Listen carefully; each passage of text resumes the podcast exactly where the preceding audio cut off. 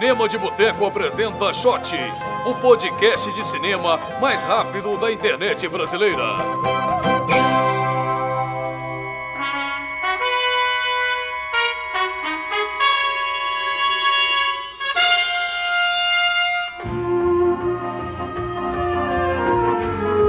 Olá pessoal, bem-vindos a mais uma edição do Shot, o podcast de cinema mais rápido da internet brasileira. Sim, João Golim, ainda utilizamos esse slogan.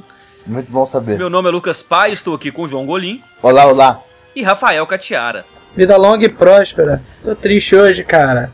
Pois é, galera, hoje é a nossa despedida aqui, né, no Shot do, do ícone Leonard Nimoy, que nos deixou na última sexta-feira, aos 83 anos. Cara, essa galera não devia morrer. É, né, tem, tem umas pessoas que, que para quem morrer, é, é, é, eu, eu finalmente entendo que morrer ela, ela passa por um processo de subjetividade. Né? A morte ela passa por um processo de subjetividade. Leonardo Nimoy morreu, ok. Seu corpinho foi lá enterrado na casa dele, né? Só para parentes, amigos. Mas, cara, esse cara não tá morto de jeito nenhum. É, o cinema vai tornar esse cara imortal e, e, todo mundo vai se lembrar dele, sabe? Ele, ele, vai, ser, ele vai ser um daqueles caras que, que vive e que permanece pela, pela simples memória, né? É, o Platão dizia que ele alcançaria a imortalidade pela, pela, pela memória.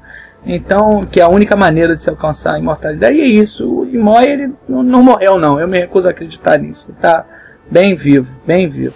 Vocês viram o último tweet dele? Era sobre isso, era sobre memória e tal. A vida é como um jardim. Momentos perfeitos podem acontecer, mas não serem preservados, ah, exceto na memória. Vida longa e próspera. É. Ele sempre terminava. Ele era um cara bem ativo no Twitter, né? Nos últimos anos e tal. É, ele comentou o Super Bowl. E ele terminava sempre com o LLAP, né? Live Long and Prosper. Ele, e ele incorporou essa a saudação vulcana, né? No, no, no linguajar dele, assim. É engraçado que ele, né? Super icônico como Spock, mas teve um tempo aí que ele tentou meio que se desvencilhar do personagem, negar. É, a primeira autobiografia dele é Eu Não Sou Spock. Aí a segunda é Eu Sou Spock. É, o que, o que, o que marca essa, esse, esse período de, de, de, de, de né, de não aceitação e de busca do, do artista, acho que é comum, né? Sei lá, o, o, Christopher Reeve, por exemplo, sempre vai ser marcado pelo Superman, né? Pela ideia do Superman. Ele, embora ele tenha feito outros filmes de, de razoável sucesso, assim. Mas ele vai ser sempre marcado pelo Superman. Da mesma forma, o, o, o, o Nimoy ficou marcado pelo Spock, e isso, ao mesmo tempo que é positivo porque cria essa imagem dele que a gente carrega até hoje. Nos últimos dias ele já nem negava mais, ele sempre cumprimentava né, com, com aqueles dedinhos separados e tal. É, ao mesmo tempo, no início de carreira, isso deve ser um pouco atordoante, né? Você ser aquele cara que começou como Spock né, e, como... e permaneceu como Spock para sempre. Exatamente, porque é limitador, exato, é limitador, né? Por exemplo, você, no caso é o Nimoy, ele fica preso em Star Trek, porque ele é muito marcado como Spock. Tanto que ele fez poucas coisas fora de Star Trek. Ele fez Fringe e tal, mas não, não fez muita coisa fora de Star Trek. É, a grande parte das coisas que a gente lembra ele mesmo fazendo, assim, era é, de alguma forma derivada do Star Trek, né? Assim, participações e coisa, mas Primeiro que o rosto dele é um rosto muito, muito marcante, muito próprio, né? É. Muito próprio, que, e, que casou muito bem com aquele tipo de personagem, que era um personagem alienígena, né? Ele não tem uma cara padrão americana, que o William uhum. Shatner, por exemplo, tem é, aquela cara de, de, de, americano bonachão e tal. O Nimoy tem uma origem que é, né, do, do uhum. leste europeu, né, uma coisa mais russa ali e tal. E ele tinha esses traços mais diferentes mesmo. Então, mesmo quando você vê ele em outros papéis ou em outras situações, assim, ele e ainda ele, é, é, difícil de sair daquilo, daquele, daquela imagem tão marcante. É, não é verdade. Assim, o, o Nimoy ele fez muita coisa assim fora de, de Star Trek, né, no sentido de que ele fez TV. Ele fez o Fringe, como o, o Golin lembrou, mas ele fez, sei lá, ele fez a série de TV dos Intocáveis. Ele fez Missão Impossível. Ele Missão Impossível, o né? Bonanza, o, a, ele chegou a participar de uns episódios, o Coach 45, sabe? Então, assim, ele fez muita coisa na TV. Ele fez ele Transformers, fez Transformers. É, um dos últimos trabalhos dele foi o, o Transformers aí, inclusive. Não, ele fez Transformers nos anos 80 também. Ah, ele fazia Série o animada, Galvatron, né? era isso? Era, um, era isso, era o Galvatron. Mas é, mas também dublando, né? É, dublando, ele tava fora, é. Ah, ele fez o Page Master, Mestres da Magia, né? Pois é, mas eu acho que assim, um- quando um cara faz um personagem tão icônico assim, eu, eu, eu acho o exemplo, um exemplo bom é o Harrison Ford. O Harrison Ford tem o, o- um personagem super marcante que foi o Han Solo, mas depois ele fez um outro que Uhum. também é super marcante, que é o Indiana Jones. Que é mais Então, assim, marcante até, né? É, você- mas você associa o Harrison Ford, você não fala, ah, o Han Solo, você fala, ah, é o Indiana Jones ali no espaço. Saca? Você, você- ele tem outros personagens bem icônicos que, que se desvencilharam. Agora a questão do Nimoy, do Christopher Reeve, de, de outros. É, pensar o Elijah Wood, por exemplo, né? Que, é- que, que também é super marcado pelo Frodo e tal. Eu acho que, que como os outros papéis não são tão. tão é, Marcantes, né? personagens marcantes de- da mesma forma, o cara pode fazer os filme, o filme que for, mas mesmo que ele esteja fazendo um papel super diferente, Uhum. sutil, né, com, com outras nuances, num cenário completamente diferente, ele não é um outro ícone, não, né, não tá criando um ícone que vai tentar substituir aquilo ali como como aconteceu com Harrison Ford, por É, exemplo. Lucas, mas, Aham. mas eu acho que. Aí eu vou discordar de você só com o fato que eu, eu acho que o Harrison Ford é uma exceção. Porque se você pega a maior parte desses caras, o próprio Christopher Reeve, o, o Nimoy, o William Shatner também, bem ou mal, o William Shatner, embora ele tenha tentado emplacar aquela série de, de TV patética que foi a do Shit My Shit Dad My. Dad Says. É muito ruim aquela série de TV. É, embora é, é, eles tenham, né, de certa forma, conseguido aí fazer pouca coisa. né, ele, o Harrison Ford foi uma exceção. É, Você vê o Deckard do, do, do Ford, aí eu tô falando do Deckard, eu tô falando do, do Blade Runner, né? Você consegue desvencilhar completamente do Han Solo. Não é só Sim. porque ele é um bom ator, ele é também um bom ator. Mas, mas você consegue desvencilhar. Mas ele mesmo acabou caindo no, no, no, no estereótipo mais ou menos ali nos anos 90, quando ele começou a fazer uma sequência de filmes de ação e pronto, não saiu muito disso. Né? É, mas mesmo assim, eu ainda acho que é uma exceção. Hollywood marca muito o- o- os personagens. O, o Nimoy, por exemplo, acabou a série. A série durou só três anos, né? Foi de 6669, não foi isso? Mas aí depois ele, ele deu continuidade ao, ao Star Trek nos filmes, né? O primeiro filme que é de 79, aproveitando um pouco a, a onda do Star Wars. Depois o A Ira de Khan, que tem aquela cena irônica, é, irônica é ótimo, icônica, do Shatner gritando Khan! Né? Daquele naquele overacting do, do Shatner, que depois que agora foi reproduzida, só que com o Spock, com o Zachary Quinto, né, no, no Star Trek 2. Exatamente. E tem a cena da morte do Spock, Exato. né? Que, que também foi reproduzido no filme agora, só que com a morte do Kirk. É, exato, exatamente. E aí você tem o terceiro, que é a procura de Spock, e aí ele vai adiante. E ele é peça fundamental nesse, nesses filmes novos aí do, do, da franquia, né? Da, da renovação da franquia, da franquia dada pelo J.J. Abrams. Ele é pe- Se bem que eu acho que no segundo ele é mais uma. uma ele, ele é mais um atrativo para os fãs velhos do que, do que essencial ao filme. Ele é um- mas ele é um atrativo bem legal. Ah, demais, demais. Mas No primeiro foi bem legal, né? Foi no primeiro, em vez de fazer um reboot mais convencional, eles, quis- eles quiseram deixar a, a- série original intacta e aí inventou, ó, é, é universo paralelo. Então uma, uma realidade É. alternativa, né? Uma nova linha temporal. Aquilo é tão bonito, cara. Eu gosto. Fico até arrepiado de falar nisso. é, o primeiro filme é do cacete. Porque eu achei tão elegante a forma que eles lidaram com o material prévio sem acabar com tudo, mas acabando com tudo. É, não, é verdade. E, é, e acabando, né? Dando caminho novo. Então ele é uma figura fundamental. Eu, eu, pô, eu confesso que quando eu fui ao cinema, eu, como se tratava de Star Trek, eu gosto muito de Star Trek. Sou mais fã de Star Wars é, pela, pela história em si, mas gosto mais de Star Trek pela, pela composição é, do cinema. Eu, eu não sei eu não sei se vocês acompanham Star Trek, mas eu confesso que eu não gosto muito da série clássica. Eu, eu, eu gosto da série clássica, mas eu gosto muito dos filmes clássicos, do- dos filmes com a série clássica. É, É, porque a série clássica, na verdade, era, era meio que um veículo pro, pro Kirk ser galã. É, né? era Tipo, isso, era Ele isso. pegava as alienígenas, então assim, era meio... Eu É, gosto eu muito vi- da série clássica. Eu vi muito Star Trek com meu pai, que é super fã e tal. Só que ele também, assim, ele prefere a nova geração, que eu acho que é, que é, que é bem mais interessante. também, Pois a é, em termos de série, é e tal. porra, perfeito, Lucas. Em termos de série, a nova geração ela é, ela é maravilhosa. Em termos de série, é, de cinesérie, né, de série pra TV, a nova geração ela tem umas discussões filosóficas. Ela tem um episódio, é, eu não vou me lembrar o nome do episódio, mas em que tem a, a- em que a- o episódio todo se passa na, você acha que se passa no passado, mas ele se passa dentro daquela sala holodeck.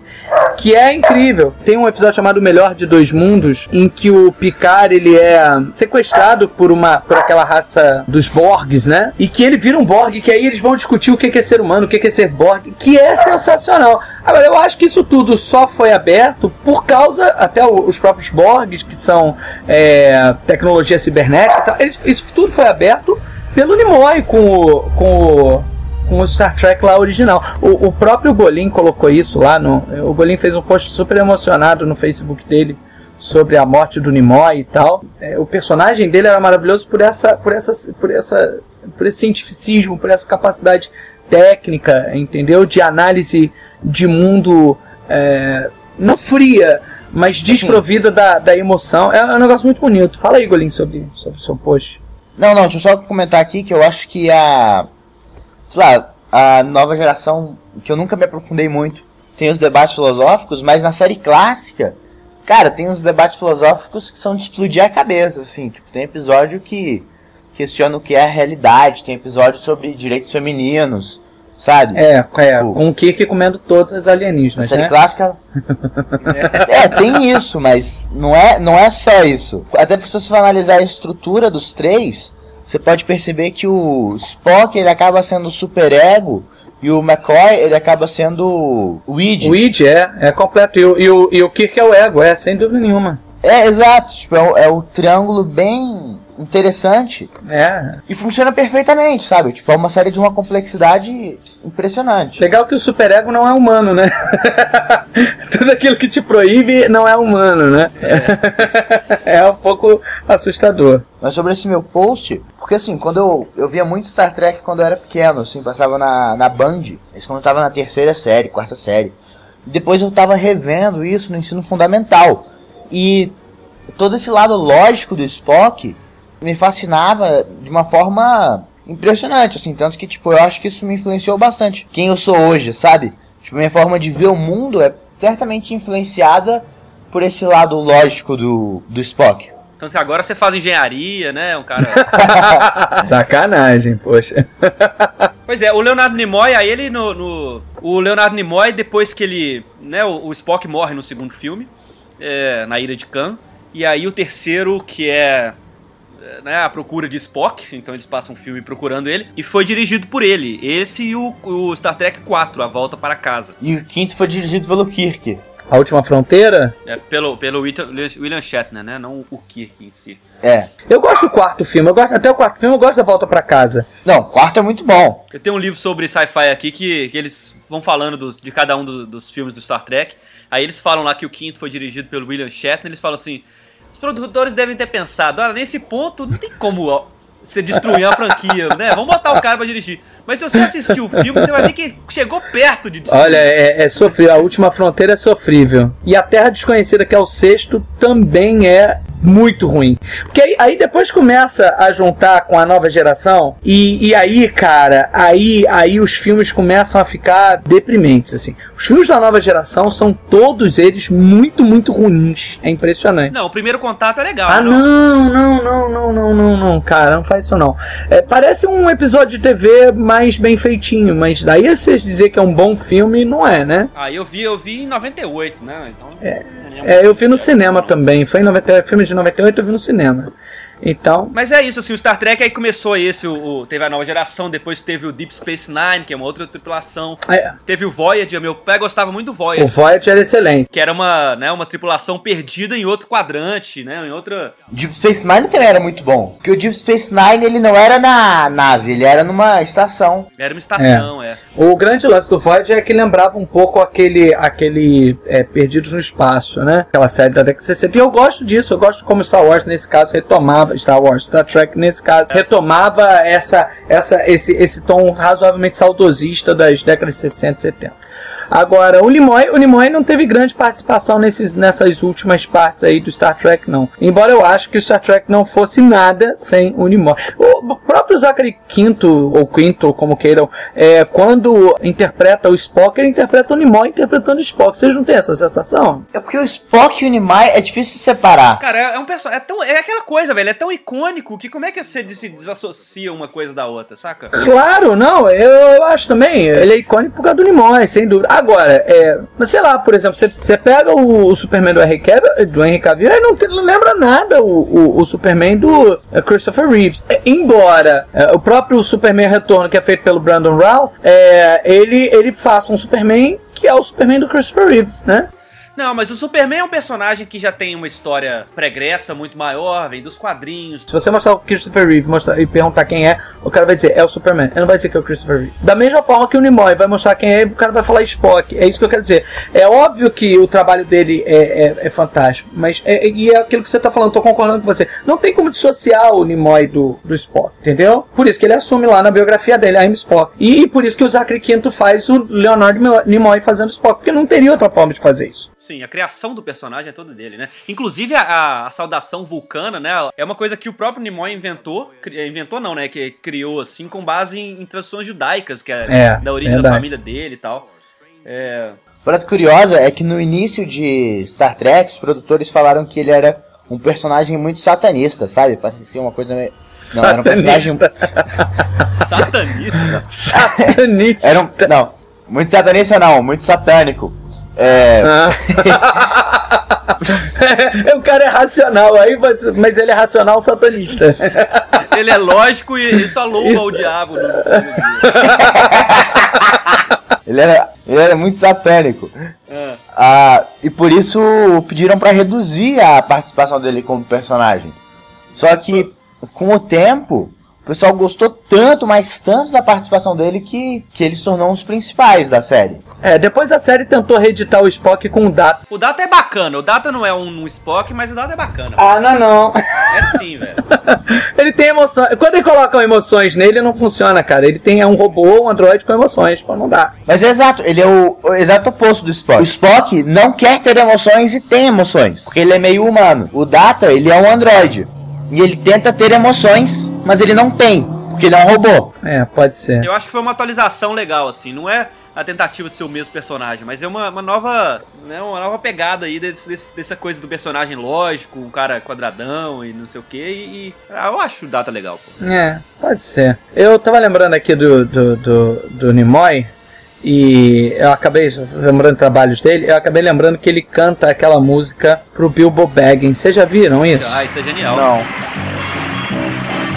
In the middle of the earth, in the land of Shire, lives a brave little hobbit whom we all admire. With his long wooden pipe, fuzzy woolly toes, he lives in a hobbit hole and everybody knows him. Bilbo, Bilbo Baggins,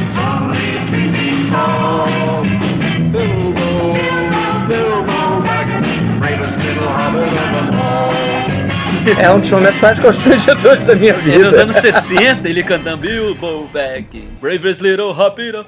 Não, tanto que tem um comercial é, bem recente, né, que ele fez com o Zachary Quinto, ou Quinto, que não sei como é que é, que ele, né, os dois estão lá disputando quem que vai chegar primeiro no, no, pra jogar golfe e não sei o que. E aí é cheio de referências a Star Trek e tal, e a carreira do Nimoy. Então tem a hora que tá o Nimoy lá do carro e tá cantando sozinho, ele canta lá, Bilbo Back, Bravest Little Hobbit of ele gravou discos, cara, ele gravou vários discos. E o William Shatner também. O William Shatner tem umas versões de, de músicas. é, Nossa, é verdade! Ele fumando e cantando. ele recita, então ele. Lucy in the Sky with Diamonds, ele faz. Picture yourself in a Self- boat. In the boat. River. Esse é o resultado de todas as drogas dos anos 60, é esse vídeo. Cara, que os memória, nossos, os nossos espectadores podem checar isso aí. Podem checar isso aí, porque vai estar no link esse, esse, esse post pra ver. Porque é assustador. Carreira É musical assustador. do- da tripulação William da Enterprise. Caralho, isso é muito doido. Caralho. Outra coisa que, que é pouco. que muita gente não sabe, né? Que muita gente que cresceu com Sessão da Tarde não sabe que o diretor de Três Solteirões e um Bebê é o Leonardo Nimoy. Inclusive, esse é o maior sucesso comercial do Spock. Do Spock não, do Nimoy. Do Nimoy. Mais do que o Star tá vendo? Três Solteirões e um Bebê foi a maior bilheteria daquele ano. É, eu acho que foi a maior bilheteria dele. Golim, você viu o filme aí ontem, né? Vi, revi ontem. E é bom o filme. Qual filme? Três Solteirões e um Bebê. Conta aí como é que foi revisitar. Eu não sei se era bem revisitar, porque eu não lembro se eu ti- tinha visto esse filme quando eu era mais jovem. Mas é um filme razoável. Eu acho bom como ele fez ele deu uma parada mais jovem. Filme é razoável, o filme é divertido. Tem o Tom Selleck, que é o Robert de Friends. É legal, não é nada demais não. É legalzinho. Não, Richard, né? É, Richard. Toca a vinheta. Vinheta. Vinheta. Ô, Rafael, ativa essa vinheta. É, eu tava vendo aqui, deu uma merda aí no, no, no enterro do Nimoy, né? Deu um probleminha aí, né? Que que... Parece que ele tava. Ele, ele foi enterrado, ele, ele tem uma tradição judaica, meio tradicional, né? Ele, enfim. E aí ele. ele hum, eles mantiveram em segredo, parece que eles fizeram na casa dele e tal. Parece que na, na tradição dele, é, o, o corpo tem que ser enterrado até 24 horas depois do, ah, da morte, mas como era num sábado, ele não podia enterrar num sábado, então ele foi enterrado no domingo agora. Mas aí parece que uma, uma igreja é, foi lá pra. Teve a igreja batista de Westboro, é, disse que ia lá pra. Caralho, esses filhos da puta, eles são a galera mais imbecil do mundo. Eles vão em tudo que é enterro protestar. Pois é, eles foram protestar contra, contra o Takei, né? E o, e o Zachary Quinto, porque eles eram homossexuais, é, homossexuais, são homossexuais assumidos, né? E aí por isso que eles não conseguiram ir, porque o local da, do enterro foi mantido em segredo e tal. Esse foi o nosso podcast sobre, Star, sobre Nimoy, que acaba sendo um podcast sobre Star Trek também, que é uma das grandes franquias do cinema. Deve ter sido a, é a franquia que mais teve spin-offs, porque teve seis séries e Vida Longa e Próspera. É, da TV, né? Da TV, cinema. É, tem livro também. Tem muita coisa. É, o Star Trek é uma. um- merece, merece falar bastante também. É, A gente volta ainda a Star Trek uma, uma época pra, pra revisar, revisitar os filmes. Mas é, é, um, é um final sobre o Nimoy mesmo. É, é, afinal de contas, é sobre o Nimoy, né? É sobre o É Nimoy. sobre o Nimoy, a sua. A sua é sobre a, a jornada do ator, a jornada do herói que o próprio Nimoy traçou com seus pés, né? Seja pela sua biografia é, maravilhosa com a série, com os fãs, seja pelo último tweet que ele deixou, que é essa preciosidade, dizendo que é, você pode, né? Eu achei isso muito bonito, é, que você pode ter um momento perfeito, mas não pode preservar um momento perfeito que não seja na memória. né? A gente preserva e leva a memória dele com tristeza, né? Mas com a alegria do que ele ele ele criou e construiu pela gente. Sério, é, é muito emocionante É. voltar e rever o, ah, o Star Trek agora, ele já velhinho, dando o último adeus. É, vai ser realmente duro aí no Star Trek sem o Nimoy. É, é, vai ser complicado. Eu falo emocionado dele porque eu- Não, é um fico- cara que eu aprendi a admirar muito na minha infância. Vida Longa e Próspera. Vida longa e próspera. O shot é publicado todas as quartas-feiras. E até semana que vem, pessoal. Um abraço.